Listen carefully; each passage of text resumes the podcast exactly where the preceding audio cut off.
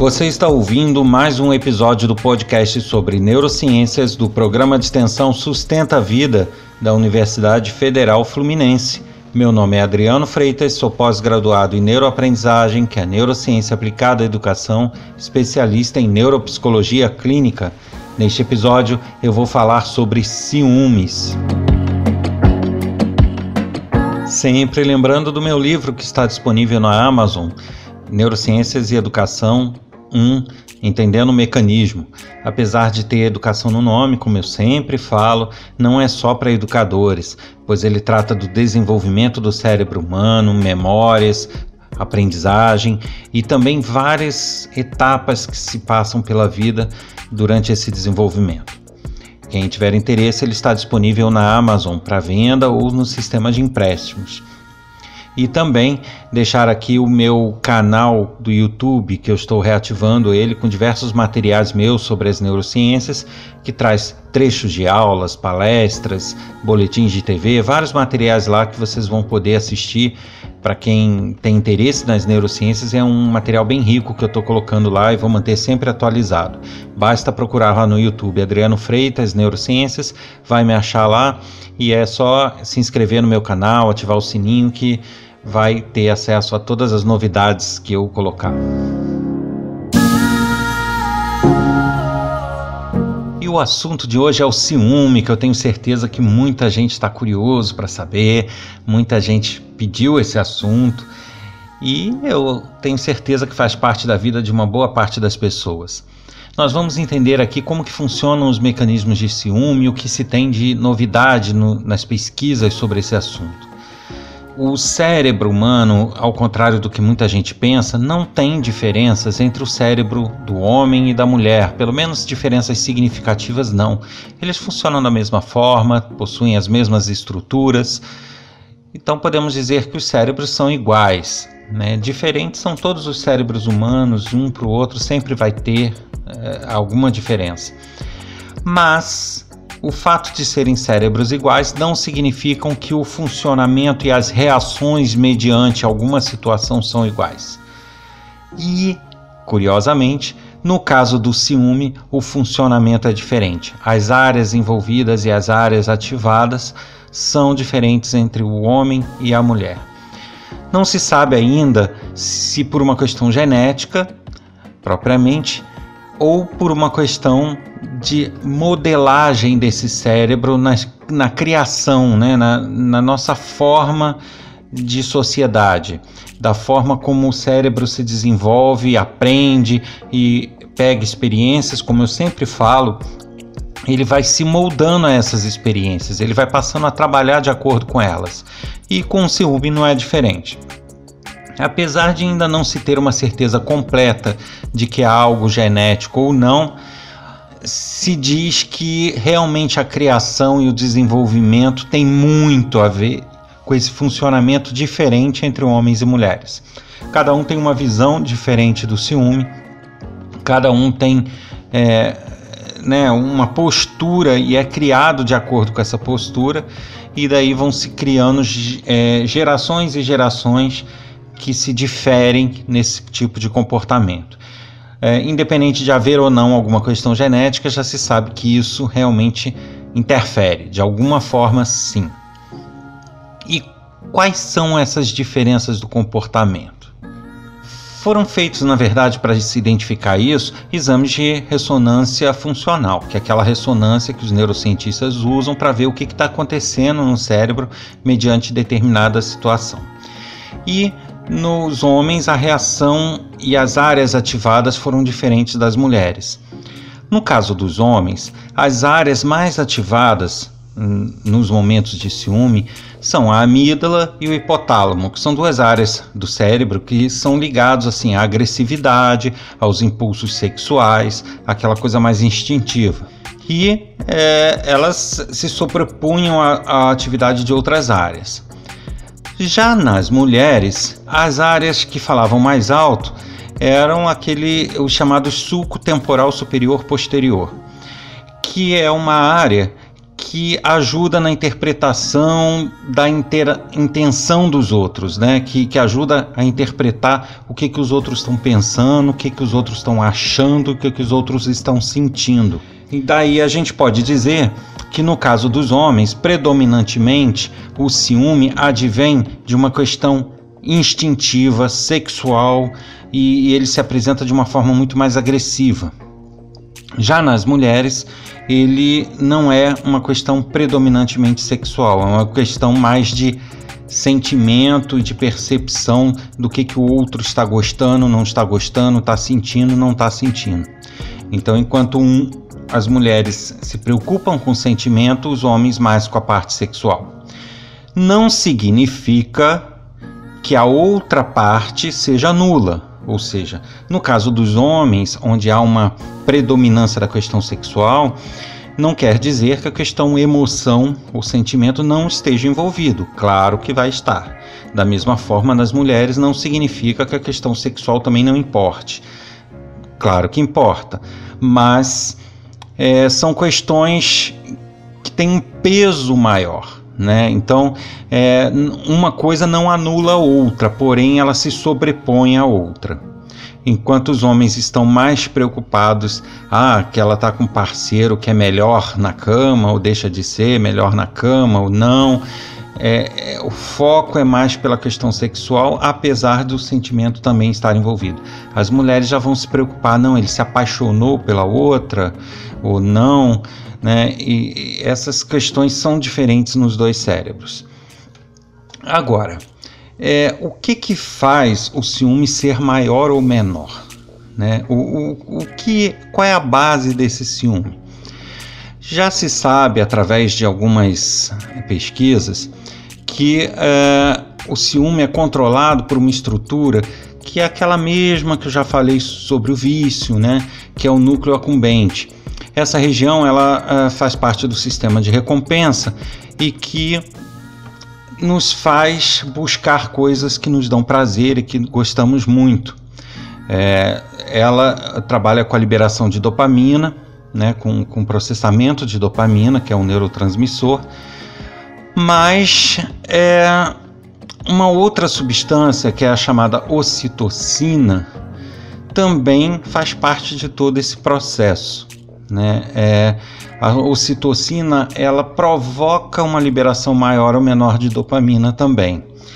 E o que se percebe hum, até aqui, o que se tem de pesquisa, é que é, a sensibilidade da pessoa à ocitocina é que define o grau de ciúmes, o grau de necessidade. Quando a pessoa está com outra que ela gosta, ela sente prazer, o sistema de recompensa é ativado e ela gosta de estar naquela situação.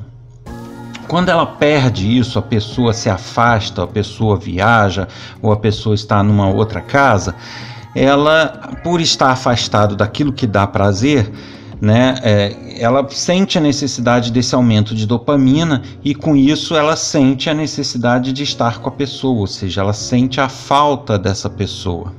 Só que algumas pessoas é, elas têm uma sensibilidade maior, uma hipersensibilidade à ocitocina, que é um dos hormônios que também ajuda nessa liberação de dopamina. E aí o que vai acontecer? Essas pessoas, por estarem hipersensíveis, passam a causar na pessoa não uma vontade de estar junto, mas uma dependência, quase que como uma dependência de drogas, onde a pessoa acaba sentindo aquela abstinência por não estar perto. Da mesma forma que se sente a abstinência por não usar a droga. Então, é, a pessoa que tem uma hipersensibilidade à ocitocina, ela vai gerar essa fissura pela outra pessoa. Não apenas a vontade controlada. É, então, assim como a droga, fazendo um paralelo, a droga a pessoa vai querendo usar mais, libera dopamina, usa mais, libera mais dopamina e o cérebro vai buscando aquilo ali. E quando a pessoa não tem aquela dopamina toda, ela começa a entrar em fissura, em desespero porque quer. É a mesma coisa, é o mesmo mecanismo. A pessoa quando está sob controle, não tem essa hipersensibilidade, ela a outra pessoa se afasta, ela, poxa, eu gosto tanto dela, vai sentir saudade, vai sentir aquela vontade de estar junto, mas ela se controla.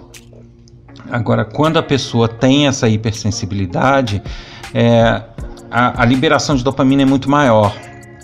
E essa necessidade deixa de ser uma vontade e passa a ser uma obsessão, passa a ser uma fissura pela outra pessoa. E é isto que vai gerar esse ciúme excessivo que muitas pessoas experimentam e que a gente vê casos aí na, na televisão constantemente. Tá?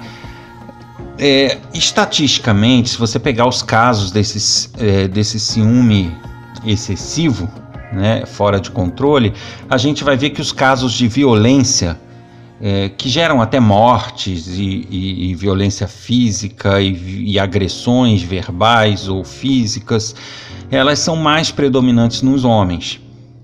Né? Você pode ter até mulheres que se tornam agressivas, mas é uma minoria em relação aos homens, justamente por aquela dif diferença das áreas ativadas que eu falei anteriormente.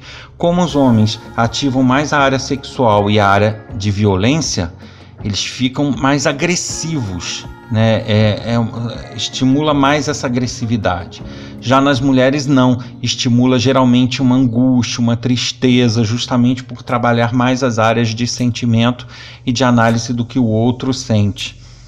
Então, a principal diferença entre os dois cérebros é essa: um reage com violência ligada a questões sexuais e o outro predominantemente com sentimentos, né, com a análise do sentimento do outro e, consequentemente, com o se tornar mais depressivo e com maiores problemas.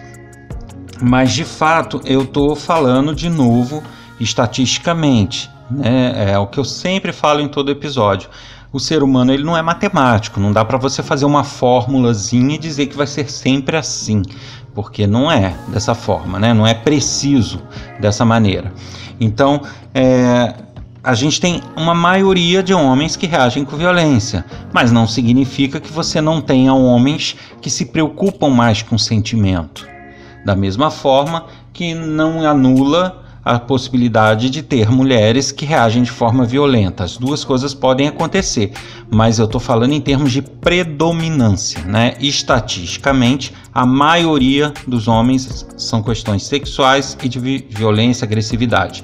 E no caso das mulheres, a maioria, predominantemente, questões de sentimento, de, de é, entender o que o outro está sentindo. É, isso são maiorias estatísticas. E quando pedir ajuda, né? Porque uh, como toda toda questão que envolve o psicológico, como toda questão que envolve o comportamento, as necessidades humanas, é muito importante que a pessoa busque auxílio quando ela se encontrar com alguma dificuldade. É, raramente uma pessoa que está entrando de fato numa depressão vai sair dela sozinha. Da mesma forma, uma pessoa que está com um ciúme patológico, um ciúme exagerado, vai conseguir controlar ele sozinha. Isso não é, é muito improvável. Então, por isso, há sempre a recomendação de apoios profissionais e que a pessoa busque ajuda. Mas quando, quando devemos procurar essa ajuda? Quais os sinais que a gente tem de que é hora de buscar ajuda? Os principais sinais que eu posso citar aqui na verdade, o principal sinal que eu posso citar com relação ao ciúme que demonstra que ele está virando um caso patológico e que provavelmente a pessoa pode vir a perder o controle sobre esse ciúme, ele pode com, começar em maior ou menor grau a se prejudicar. Veja bem, eu não estou dizendo que todo mundo que tem esse sinal vai ser agressivo e vai matar alguém, não é assim. Né? É, existem graus aí que vão desde a violência extrema até aquele ciúme que a pessoa não chega a exteriorizar em forma de ação, mas aquilo fica remoendo e fica atrapalhando a vida dela, atrapalhando o trabalho dela, ela fica remoendo aquilo com ela, né? E isso também não é bom. Então, o ideal é que a pessoa até tenha o, o ciúme por uma questão de preservação, de cuidado, de se preocupar com a outra pessoa, mas que isso não saia de forma nenhuma de controle e não prejudique a vida dela. E o principal sinal é justamente quando a pessoa começa a imaginar coisas que não aconteceram, ou que pelo menos ela não viu acontecer. Digamos, ela tem um relacionamento e a outra pessoa viaja, tá? Uma coisa é ela ver um vídeo, ela ver é, uma mensagem que mandaram para ela, ou ela ver algo palpável que dá a ela uh, a certeza ou a forte impressão de que algo está acontecendo que ela não gostaria. Outra coisa é nada disso acontecer, simplesmente outra pessoa viajou. E aí ela começar a fantasiar situações na cabeça dela. Ah, agora aquela pessoa deve estar com uma colega lá de trabalho. Ah, porque agora eles devem estar jantando. Ah, porque agora, se bobear, eles estão se divertindo. Ah, porque eles. Sabe, aí a pessoa começa a fantasiar coisas e muitas vezes essa fantasia chega até questões íntimas sem que ela tenha nenhum respaldo, ela não tem nada que indique a ela que aquilo realmente está acontecendo. Ela nem sabe se tem mulher por perto do, do cara lá, ou o cara nem sabe se tem homem por perto da, da, da esposa, e por aí vai. Mas as pessoas começam a formar histórias na cabeça e, e criando um enredo, e aí a pessoa passa a ficar o dia inteiro remoendo aquelas dúvidas e ela não, não tem, eh, sabe, muitas vezes ela exterioriza isso de, de alguma forma agressiva, outras vezes não, mas aquilo certamente atrapalha o dia a dia dela. Então, este é o principal sinal. Quando há fantasias ou ilusões em cima daquilo que está de fato acontecendo. Então, algo aconteceu e em cima disso se floreou a história ou se fantasiou coisas que não estão ali naqueles fatos que você sabe ou que você tem comprovação. Aí é, realmente já são sinais de que está ultrapassando um pouquinho o limite. Né? Uma coisa é você é, é, ter a vontade de estar junto, você ter a necessidade de estar junto, ou você sentir a falta, ou você querer que aquela situação passe logo. Outra coisa é você imaginar coisas que não são verdade, ou que não estão acontecendo, ou que pelo menos até o momento nada te leva a isso. Né? Existem aquelas pessoas que, inclusive, vão formando situações onde uma coisa acontecida hoje e que às vezes não tem nada a ver com outra coisa acontecida semana que vem, mas ela vai juntando as coisas e criando uma história que une tudo. Quando na verdade pode não haver nada, né?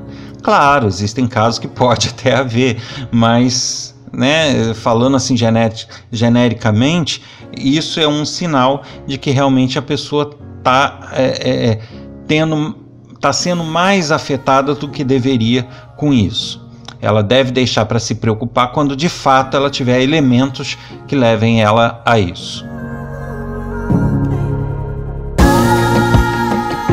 Você ouviu mais um episódio do podcast sobre neurociências do programa de extensão Sustenta a Vida da Universidade Federal Fluminense. Meu nome é Adriano Freitas, sou pós-graduado em neuroaprendizagem, que é a neurociência aplicada à educação, especialista em neuropsicologia clínica, para escrever para a gente, dando dicas, sugestões, com dúvidas, comentários, críticas, basta enviar um e-mail para podcast@sustenta-vida.com. Até semana que vem com mais um episódio bastante interessante. Até lá!